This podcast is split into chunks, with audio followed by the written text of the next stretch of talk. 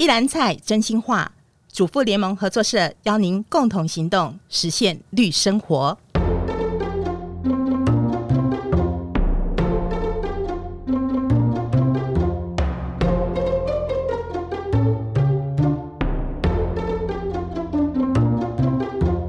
大家好，我是合作大小事单元的主持人淑慧。在这个单元里呢，我们要跟大家分享合作社的理念。人物故事，还有一些活动讯息。话说，我们以共同购买、责任消费，试图来改变这个世界、改变这个社会呢，有三十年的这个行动历史跟经验了哦。我常常以一般列车来比喻我们的这个共同购买行动。那在这班列车上面呢，大多数的车厢里面是贡献消费力的社员，然后有好几节的车厢呢是贡献生产力的农友生产者，然后呢也会有好几节的车厢是贡献劳动力跟专业来服务社员、连接生产者的这些职员们。三十年来，我们一起让这班列车继续前行。然后，列车前行的过程当中呢，有许多人上车，也有一些人下车。然后呢，也有人换了车厢，换了座位。在不同的时间上到共同购买这班列车的每一位伙伴呢，我们都扮演着不同的角色，承担不同的任务，贡献消费力，或者是贡献心力跟各自的专业。三十年前的这个共同购买行动，我们是从一包米、一串葡萄展开的。但是到了现在呢，我们架上的产品有一千多种了。我们有自己的自主管理标准，像是农药残留的检验啦、食品添加物的规范啦。然后我们也对接外部的国家的政策跟标准，甚至我们对产品的把关哦，比政府的要求还要来得严格。比如说这个水果的农药可以检出的支数，还有它的一个残留容许量哦，都是更严格的。然后加工品的食品添加物规范啦、减添加啦、指定原料等等的，有很多的规定，也都很细。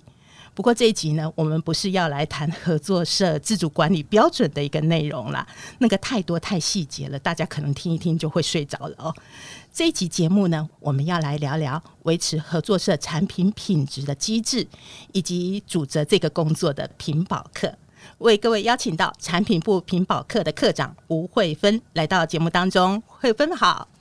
哎，淑慧好，大家好。呃，在前面 EP 五十三这一集哦，介绍我们合作社共同购买三十周年园游会的时候呢，很多人都认识慧芬了。她常常说自己是在合作社养小孩哦。那慧芬在合作社工作十一年啊，也转换过组织企划等等不同的一个工作内容。现在呢，是担任产品部品保课课长。那产品部的这个品保课呢，可以说是啊、肩负着我们社内产品把关的一个重责大任。我想大家应该也都会很好奇，就是品保课的一个日常工作内容是哪些，然后也很想知道，就是说我们合作社啊、产品自主管理哦啊、它的标准是怎么定定的？还有就是我们的产品从开发啦、采购啦、验收上架，我们做了哪些检验跟风险的一个管控？今天呢，我们就要请慧芬来。谈谈你的这个本科的专业，嗯，先说说你是怎么进入合作社的这个因缘好了哦，还有就是你的一个学习背景、你的经历，然后目前在合作社组织的一个工作内容。好啊，谢谢谢谢淑慧哦，嗯、呃，其实我在进合作社之前呢，我做过蛮多不同的工作。我是念食品工程这个科系的，嗯、但是呢，我们当时呢就会觉得说。读食品好像没有前途，就是你只能去食品工厂工作啊。所以在这个食品工程系毕业之后呢，我是先去做了那个内衣公司的生管，哦、而且我是在那个越南厂的生管，所以这个是毕业后的第一个工作。其实我从来也没有接触过成衣这个产业。那在这个工作上面，我就学到了每一个工作工序前后的关联性。那他必须要前面做了哪些事情？那这个时间要投入什么样的原料？那会影响到他后面的排程。那整个的时程交期都是环环相扣的。嗯嗯。那这个工作之后，其实我下一个工作，当时是台湾经济好像起飞，科技业也是很蓬勃。所以第二个工作呢，其实去科技业吗？我就跳到了科技业，我去做了那个光碟片，就是烧录的光碟片的工厂。哦。那因为我是食品科系毕业，我们还是知道怎么样做检验啊，或是一些仪器 GCLC 那些的 HPLC 的操作。光碟其实很特别，你知道它烧录的机制是，它要涂染料在透明的光学级的 PC 板上面，然后光碟机就是去烧录那个上面的染料，让它产生那个零一零的那个讯号。所以它才变成可以电脑读取的资料。嗯哼。那我们的工作就是在实验室去确认那个染料的浓度。哦。所以在这个工作，其实我也学到就是 GC、HPLC 这种检验仪器的操作。那还有一些就是实验室里面的一些检验的手法、操作的设备等等。哦，好专业哦。就是差异很大。那后来就是。因为那时候在台南工作，我就台南其实是美食之都，我那时候就很喜欢台南一一间烘焙公司的产品，单笔现在没有了啦。但是它的那个食品很丰富很多元，我就想说，哎，其实我对食物是有热情的，所以我就去试试看，哎，结果就被录取了。那在这个公司，因为他做的产品的种类非常多，他从中式的点心、喜饼、月饼、面包。然后西点、蛋糕、巧克力，它通通都有。嗯，我当时是在里面做产品开发，那产品开发会跟工厂接触，所以我必须要知道这个产品的生产的制作流程，那也会知道，哎，哪一些地方可能是它的美感，哪些会影响到产品的成本。那再来就是因为我们是商品开发，我们会对外要去联系我的产品要上超商的通路，或是上饭店，我们要帮呃他们这些通路去代工。那他们希望的价位带，我可以用怎么样子的产品成本的结构来做出符合他们末端售价的产品。嗯哼。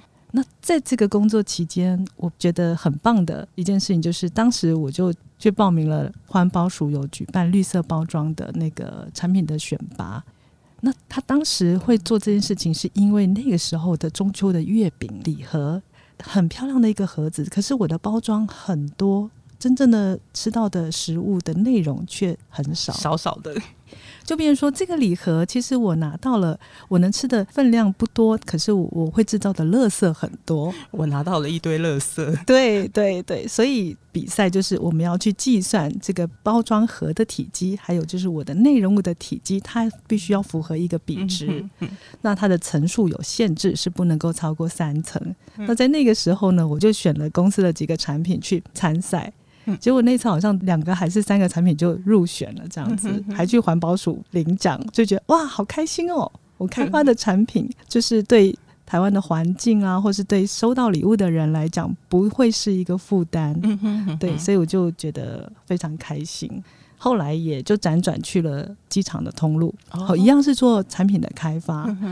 那也去做过那个茶的通路，茶的公司，所以大概也在那边学到了茶这个东西怎么去品评，它的风味跟烘焙的程度不同，会有一些怎么样子的变化，所以还蛮杂的啦。前面所经历过的这些工作，虽然听起来觉得有点杂，但是在每个工作，其实我们都有所收获，然后都有所学习。那这些呢，都成为进入呃合作社之后的一个工作的一个养分哦。对，没错。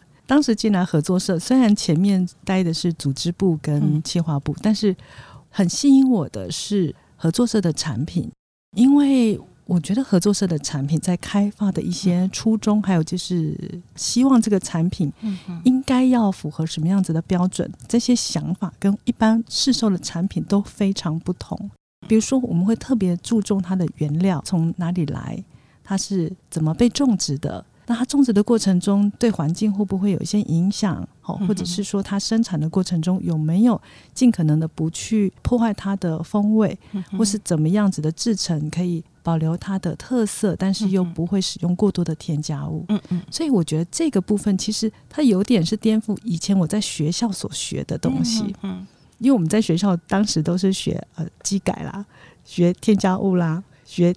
哪些东西来让这个产品就是保有最好的口感，嗯、然后它的成本跟末端的售价是可以让生产业者可以有一点那个获利的空间。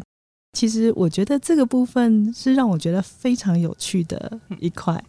所以在合作社的这个工作呢，算是颠覆了你之前所学的一些相关的一个知识跟观念。对啊，然后在合作社这边来讲的话，你的所得又是什么呢？而在合作社这边呢，我其实觉得，因为我进入合作社的那个时间，其实产品开发在很早之前，它就已经有一些基础的规则。或者还有原则，就是我这个产品在开发的，或是这类的产品，我必须比较注重的是它的哪些方面。那我觉得，我觉得前人是很不简单的哦。对，前辈们，前辈们当初在考量我要开发这类产品的时候，他会定一些，哎，比如说农药残留的检验的标准来说好了。我们水果的农药残留标准是低于国家标准的二分之一以下。嗯哼，好，那是第一个。第二个呢，它对不同的作物类别，它会有定可以检出四支农药或者是八支农药。另外还有一个就是，我所有检出的农药的危害指标必须要小于一。但是我们定这个标准不是只有单方面的，我要求这样子，所以你就生产者或农友要去做到。而是这个部分，我们会互相的去沟通，或者是说我们在拜访的时候，我会了解农友的用药的状况。那我们有没有可能在哪一个时间点去做到停药，让这个产品它在最后上架之前的采样结果能够符合合作社的标准？所以这个中间其实是会有蛮长、蛮多的沟通。对，所以就是依着前辈们呃所打下来的一个基础，然后慢慢去发展，然后也跟我们的生产者做沟通，跟我们的农友做沟通，而去达到我们现在希望的一个产品的品质跟目标这样子。对，嘿，我想其实很多社员哦都能够认同我们合作社的一个产品呢，其实还蛮不简单的哦。不要看我们的产品包装，其实还蛮素朴的，还蛮简单的，然后没。有那个很花俏、吸引目光的一个视觉设计，对。然后我们其实也不打广告哦，我们其实都是把力气用在开发友善、安全的这个产品上面，然后其实也更在意品质管理上大家看不到的一些细节。到这里呢，我就想请慧芬哦，大概的来说明一下，就是说我们的产品从开发到采购到验收上架哈，我们做了哪些的一个检验跟风险的管控，然后还有后续社员反映的，我们会有什么样的一个处理的一个机制？好的，那这个部分其实我们从产品开发开始讲好了。产品开发其实，在找生产者的时候，或是找产品品类的时候，其实就会先注意到说，这个生产者在沟通上面，他是不是够开放的，能够把他的一些生产的资讯可以很诚实的跟我们说。再来就是开发也会先去跟生产者或是农友先做一个初期的拜访。我先实际去了解他所说的，跟他实际上所做的，他看到的是不是有一致？嗯，那开发的这一关过了以后呢，他们觉得，诶，这个生产者跟我们的理念，或者是说他生产的产品的品质，跟我们是还蛮相符的，那就会到品保这边，我们就会去做生产者的房厂稽核。好，在农产品就会去做农产品的自主管理的审查。嗯嗯，那我这边分两个部分。生产者的房厂稽核，我们会做两件事情，嗯、一个是生产环境的检视，去确认。嗯、那通常我们就会去确认说，我们未来要上架的这个产品，你是不是可以让我们知道一下整个的生产流程？嗯哼，那我们会去看它的整个生产流程是不是有符合一些食品安全的规范或是标准，嗯、有没有办法预防一些风险发生的可能性？那再来就是会去确认它的文件跟内部的管控。哦，其实政府对于某些产品的业别，它也有一些规定。好，比如说你必须要做自主管理的检验，嗯、那我们也会去确认说，哎，那有没有做到这些的检验啦？或者是有没有投保产品责任险啦？嗯啊，或者是说啊，你说有你有 ISO 两万二，那你的内容可不可以我们来看一下好，或者你的这个产品生产的 CCP 的管控点是设在哪里？嗯、我们去确认说它这样子有没有办法真的去维护这个产品良好的品质？那品跑集合这边过了之后，它就会进到产品制作的流程。嗯、那制作之后，我们会去针对它制作的产品去检验。那同步也会去确认说，呃，我们有一些配方会是合作社希望去用我们的指定原料做的，所以这边除了他用我们的配方或指定原料去做的产品，我们去送检验以外，另一方面就会去建立它的产品的品规书。那检验的项目，我们其实也会去区分，因为一个产品它可能要检验的管控的项目很多，是，但我们会就我们认为风险比较高的项目去做检验。那检验的结果如果是合格，品规书也正确无误的交上来之后，我们就会进到内部流程的审查，最后上架。嗯哼，对，这是属于加工品的部分。对，然后刚刚你要说的另外一个部分是属于农产品农产品。农产品的话，一样是农产专员他去现场去看了那个田区的环境之后，嗯、那农友的理念跟我们也是相符的，一样就是品保课的自主管理专员就会到现场去做耕地审查。嗯、那耕地审查其实我们会看的就是这块地是不是真的是你的。哦，或者是说他也可以去租，但是是不是有租赁的契约？哦，就是你是可以合法就是使用这个土地的，我们去确认它地级的范围。嗯嗯，那我们也会在这个地的周边，哦，就是它的林田，然后去观察去看，哦，也会拍照，那也会去看说，哎，它跟林田的距离是什么样子的状况？那你的林田是种什么样子的作物？如果是惯性的作物的话，有没有一个？安全的隔离带或者是缓冲带，好，或者是说啊，有的时候没有办法，那你有没有做一些积极的防护？哦，比如说你有架高，你有做一个围篱，哦，你有做一个围网，嗯或是说你在这边你盖了一面的什么墙去阻隔那个风险交叉污染的可能性。嗯一样就是这边田区的环境确认以后，我们也会去看它使用的资材，然后就是看它的级别是什么。呃，是不是有符合这个级别可以使用的资材？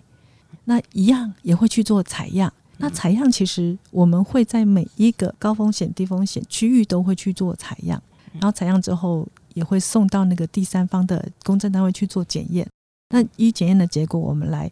召开就是内部的自主管理审查会议，去定它的级别。嗯哼，所以不同的产品、不同的特性，其实我们作业的整个进行下来的所谓的程序 SOP。对，其实就不一样哈。对，但是呢，嗯、呃，就我所了解了啊，就是我们屏保课的人力呢，其实也是蛮有限的。对，我们其实会把啊、呃，我们的能量优先放在重要跟必要的事情上面。是的，来做这个风险的管控。对，那这边我就想请慧芬多说说我们这个屏保检验的一个原则哦，像是我们社内蔬果分级检验的一个标准哦，我们针对四个分级：环保、友善、农好、安全，我们做了哪些确认的一个事项呢？然后这些日常检验是怎么规划的？为什么会做这样的规划跟安排？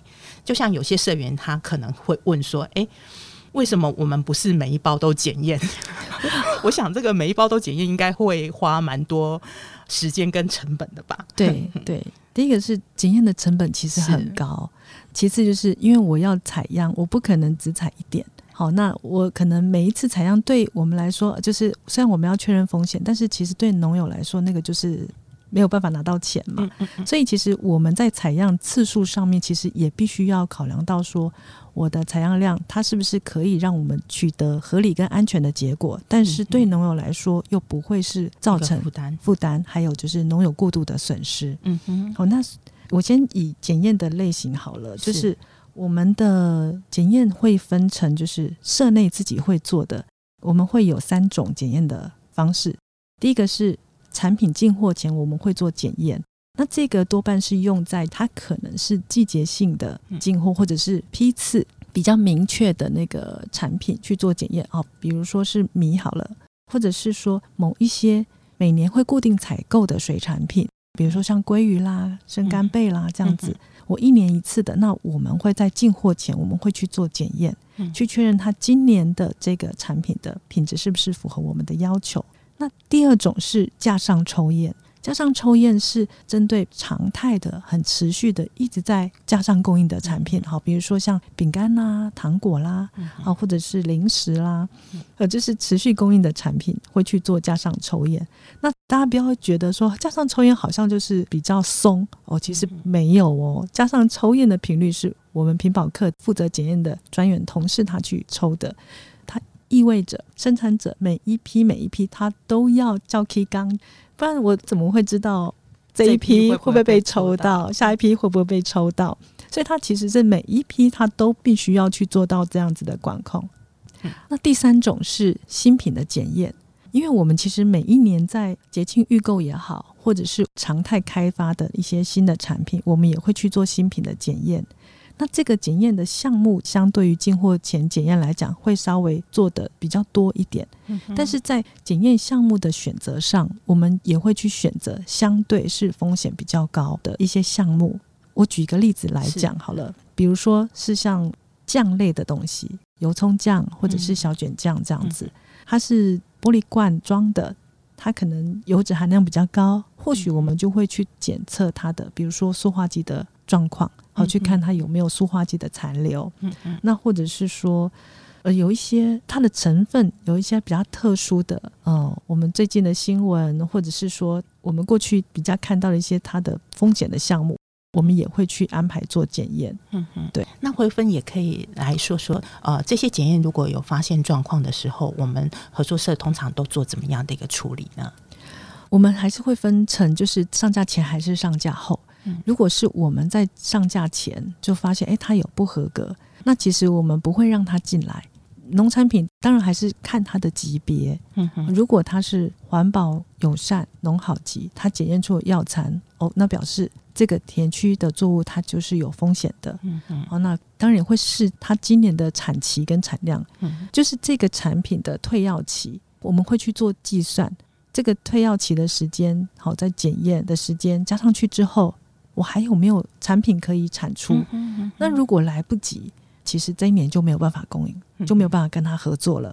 那第二个状况就是，这个产品是在我们的架上，但是我们抽验发现它有问题的话，我们会先确认这个效期的批次是什么，会先去做相同效期的抽验。我们去做复验，因为也有可能有的时候会是检验的误差，我们要先去确认这个状况是不是所谓的检验误差造成的。好，那如果复验合格的话，那就比较是没有问题。好，那因为其实发生这种事情，有的时候生产者他们自己也会验，就是我们去相互做一个 double check 的动作。那如果我们这边复验还是不合格的话，我们就会去跟生产者讲说，诶，我们这边检验的结果是什么？嗯、那我们可能要了解一下，或生产者也要了解一下，到底是可能在哪一个环节出了问题，让他的检验就是没有办法符合我们的标准。那确认这个部分之后，我们会去确认它的风险的批次可能是哪些批次，好，或者是说在某一个批次，我们就会把这个批次的进货的时间点抓出来。那我们就会知道说，那这个有问题的批次是在哪一个时间点进来的？嗯、那到今天去抓这个时间段里面有利用的社员人数，是，是我们就会有名单，还有就是我们会有利用的量。嗯哼，因为合作社比较特别的是，我们都是居民的消费，我的每一笔利用都会记录下来，所以这个也是我自己觉得合作社相对于外面来讲是。很有保障的地方，嗯嗯，好，因为我们有这样子每一笔的记录，当发生问题的时候，我们就会能够找得到是哪些社员有利用到这些产品。那我们跟生产者了解这个原因问题，然后未来怎么去改善之后，我们会把这个讯息整理成周报的公告。那同步呢，也会把利用的社员的名单抓出来，我们会发简讯给社员，通知他某一个产品。这个效期批次是什么时间啊？因为你有利用到这个产品，那我们会请你到原来的利用站所去办理退费。这确实是啊，呃，外面其他通路不会有的一个机制哦。我们主动做到，就是发简讯去通知有利用到这个批次产品的社员。然后还有就是说，其实我们现在面对到的，像这个气候变迁啦、环境啦、政策啦、法规啦，其实都更严谨了哈。然后社会更多元这些的各个面向的挑战，说真的还不少。那这些挑战呢，是生产者跟我们其实都没有办法去闪躲闪避的。嗯，我在想合作的一个精神哈，其实就展现在我们遇到了问题就一起面对，一起解决。那面对这许多的问题跟挑战呢，品保课的同仁或者是说啊、呃、产品部的同仁们呐，哈，就是跟生产者又是如何协力合作来解决处理？诶、欸，其实。我我讲说发生检验异常的状况哈，其实我们都会第一时间通知我们的生产者，嗯，先跟他让他知道有这个情况，嗯，还有就是也会让他知道，如果发生这个情况，我们未来以合作社的处理的流程，我们可能会做哪些事情，哦让他知道，就有一点心理准备哦，不是说我就是退货哦，或者是说我就是扣款，我们的态度比较会像是我们是伙伴。一起处理问题，我们遇到问题了，就是一起处理。当然最重要就是我们要把那个问题的原因找出来，因为其实我们还要合作，还是长长久久下去。今天这个问题发生了，那就表示可能在现在的既有的环节，一定有哪一些东西是它可以再进步的。那我们就跟生产者一起携手，把这个可以再进步的空间找出来。那未来对于合作社来讲，对社员来讲，其实我们也才能够持续的生产更安心、更放心利用的产品。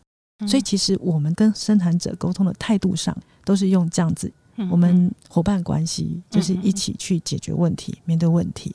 其实我记得之前曾经在一篇关于屏保课的一个报道上面哦，慧芬就有讲到一句话，就是说，当我们看到呃生产者的这个产品有状况、有问题的时候，然后我们没有一起去解决，就好像看到他在流血，我们却没有帮忙止血一样。对对，因为其实我觉得多半都不是故意的，有的时候可能真真的是哪一个环节疏忽了。那有些生产者他其实也不见得只生产。给合作社的产品，他也有可能生产给其他通路的产品。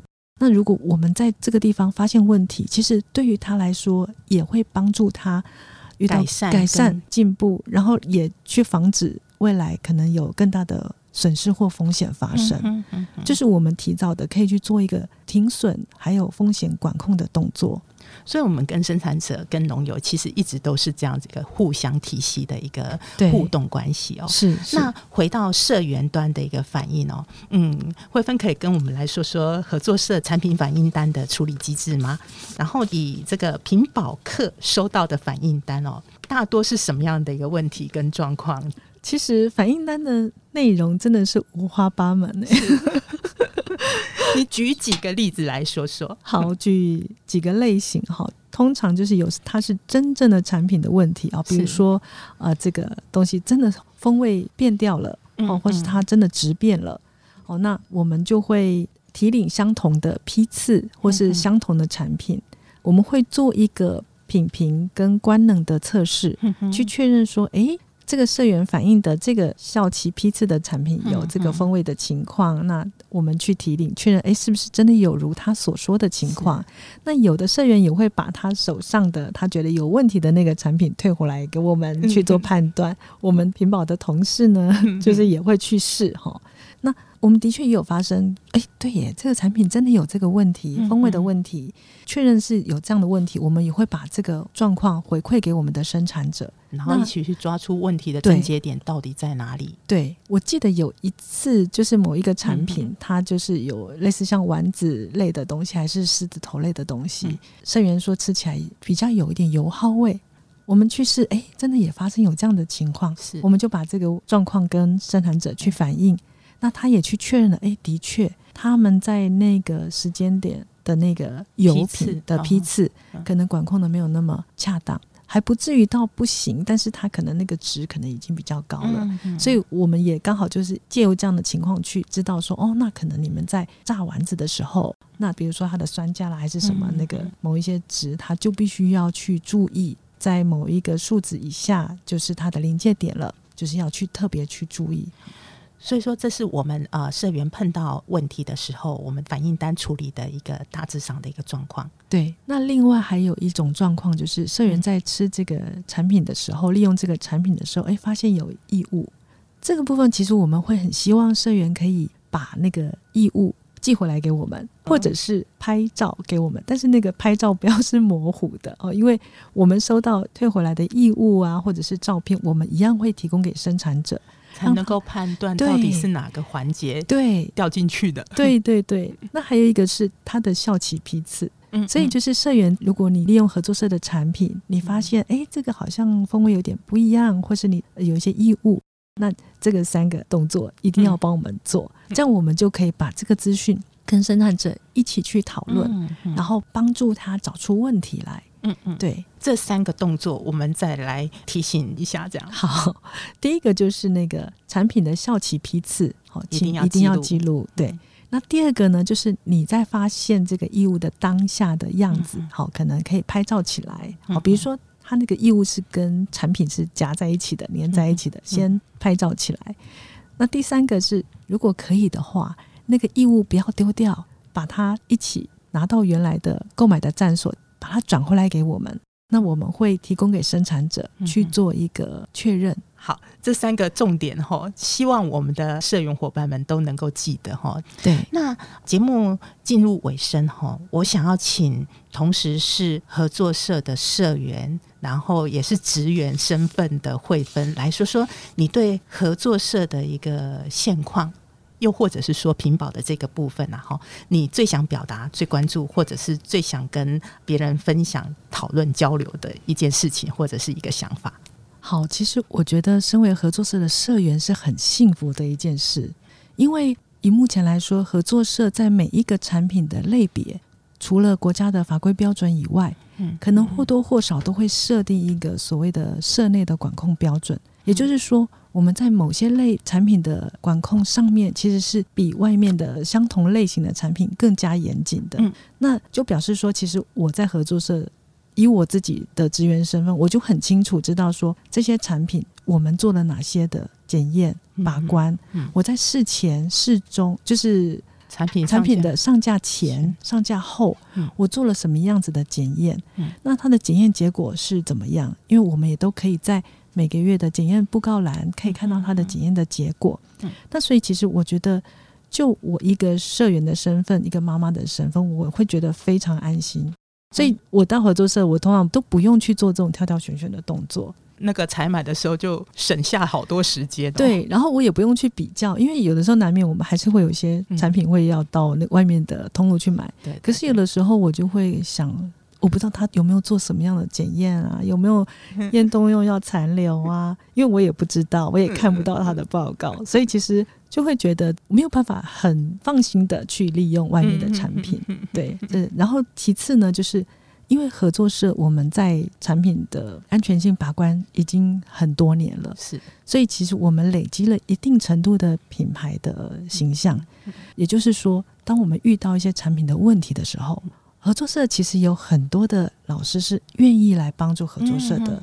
以我们的呃农产品来讲，就是郭怀恩老师，好，就是我们的顾问。嗯、那我们其实还有一些知名的学校的老师，像台大的叶安义老师，好，或者是李俊章老师，成大的。嗯、那还有文长安老师。嗯、就是当我们产品有遇到一些问题，或是哎这个添加物，我们有没有一些使用的规则，或是说它的安全性什么的？或是说政府还没有明确定法规，但是我们未来可以怎么去定出我们的管控标准的这个部分，我们有很多的专家老师能够去请教。嗯，那老师对于这个部分的问题也都会很乐于帮助我们。我觉得这个是我们合作社跟社员还有生产者，我们共同累积的一个资产。那我觉得是很可贵的。我也觉得。身为合作社的职员，我也觉得非常荣幸，也很感谢这些老师还有外部的专家的帮忙。嗯嗯，我想呃，像慧芬这样子，就是同时是合作社的社员，然后也是职员，所以在产品的把关上面哈。因为自己也会利用这些产品嘛，所以在把关上面其实绝对会是做到非常的到位。对，嗯，包括品保室的其他的同仁也会很认真的去做好检验跟把关的动作，因为这个都是我们会买回来给家人吃的食物。对对对，谢谢慧芬的分享哦。我们都知道，现在有这个气候变迁、环境、消费意识、法规严谨等等各个面向的一个问题，或者是说挑战在我们的眼前。而以我们合作社目前的人力物力能够承担做到的这个风险管控程度，哈，也是会持续去检讨跟做调整的哦。这个大家不用担心。那我们其实也没有办法去闪躲，也不会去。闪避这些我们面对的问题跟挑战，就如同呃我前面说到的哦，就是合作的精神，其实就是展现在遇上了问题，我们一起面对，一起解决。这个我们呢，其实包括了呃营运团队的职员们。然后包括生产者，其实也包括社员大家啦。哈。像这样子，我们借由今天的节目，对社内的这个产品开发、检验这些相关的制度，还有现行的做法有一些认识，然后缩短这个认知的差距呢，其实也是对我们社员，乃至于就是说对一些选任的伙伴哈，这些委员啦、理事啦，还有就是聘任的伙伴哈、职员们啦哈。就是大家之间的一个沟通跟协作是很有帮助的一件事情。那这一集节目呢，我们就进行到这边啊，谢谢大家的一个收听。我们是主妇联盟合作社，加入我们一起用责任消费改变世界。喜欢我们的节目的话，可以介绍你的亲朋好友一起收听哦。也非常欢迎留言鼓励回馈我们你的收获跟感想。我们下回见喽，拜拜！谢谢慧芬，谢谢谢谢，拜拜。